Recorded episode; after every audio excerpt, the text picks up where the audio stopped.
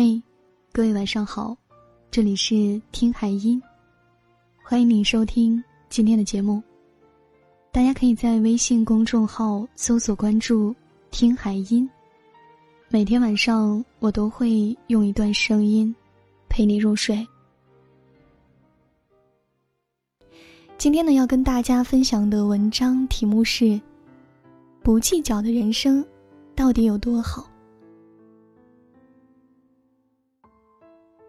历史上有一句成语叫做“负荆请罪”，典故来源于蔺相如因为完璧归赵有功而被封为上卿，位在廉颇之上。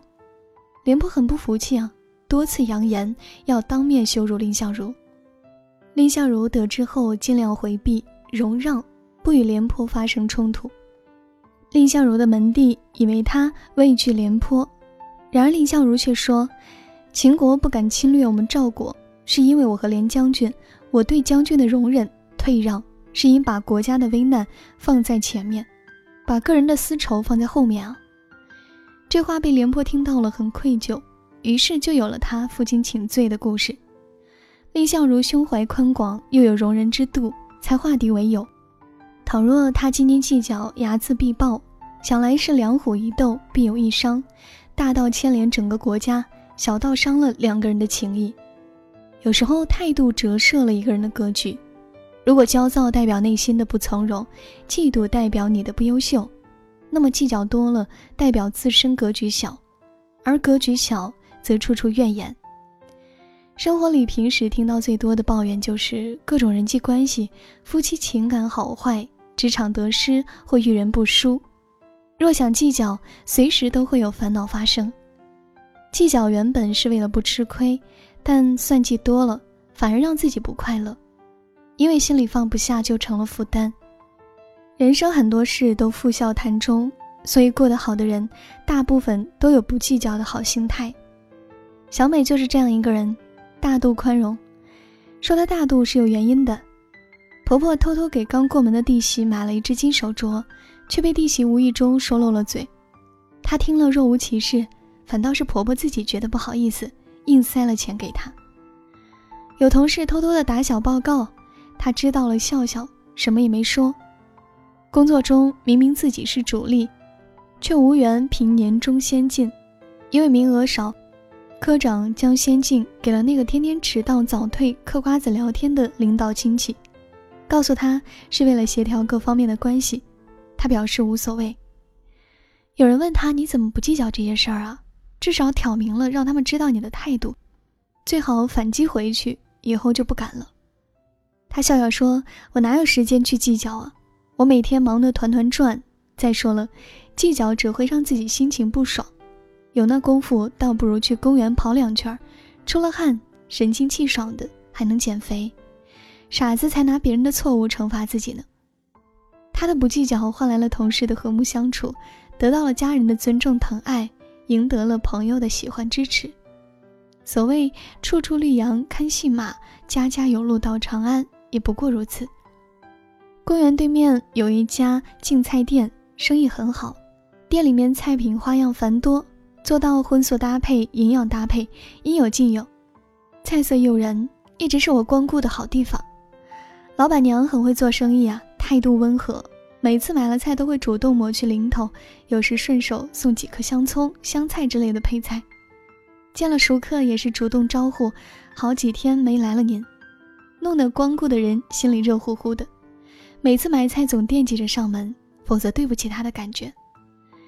其实真正打动我的倒不是他的热络活泛，而是他不计较的样子。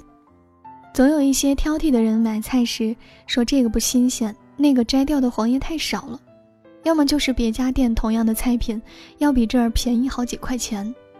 他总是笑眯眯的回答：“好，不新鲜换，贵了送你两颗西红柿，黄叶多再剥两层，您看这个行吗？”弄得那个计较的人不好意思：“哎呀，够了够了，谢谢。”有人问过他：“你这样做不吃亏吗？赔本了？”他说：“哎呀，顾客就是上帝，我一定帮你们满意。”再说了，计较多了，烦恼多，是非也多。经常看到他隔壁的店因为言差语错吵啊闹啊的，感慨于他的人格魅力。太多人斤斤计较于事物对错，情感厚薄。在我眼里啊，这个卖菜的老板娘才是一个有大智慧的人。前些日子听他开心地说又开了两家分菜馆，真心替他高兴。周易说：“自天佑之，吉无不利。”所以你不计较时，连上天都会保佑你心想事成的。佛家有一个故事，有人问禅师修行需要下什么功夫。禅师说：“饿了就吃，困了就睡。”又问：“一般人都是如此吗？师傅，你也是这样吗？”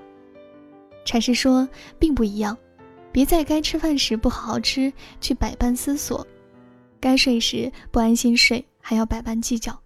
所以我和他们不同，该吃吃，该睡睡，该笑笑，该哭就哭一场，哭完了重新来过，这是生活。生活中有很多烦恼。”是自己较着劲儿过不去。周国平老师告诉我们，要有不较劲的智慧，不和自己、别人和老天较劲，对自己要随性，对老天要随命，要从容的生活，对人要随遇而安，亲疏随缘，互相尊重，这样才能在掌握的范围内做命运的主人，在不能掌握的范围内做命运的朋友，不计较，给自己一份乐观，也给别人。一份从容。好了，今天要跟大家分享的文章就是这些，感谢你的收听。喜欢我们文章的朋友，可以在文末点赞，同时呢，也欢迎大家将文章转发到你们的朋友圈来支持我们。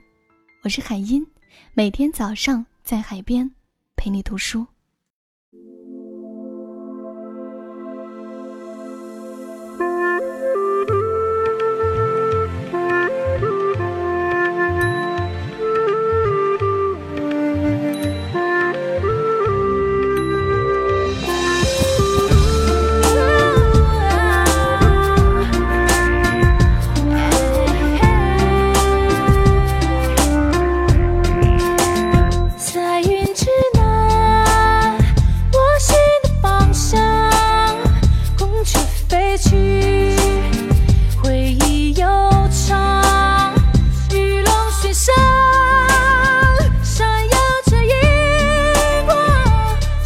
色丽江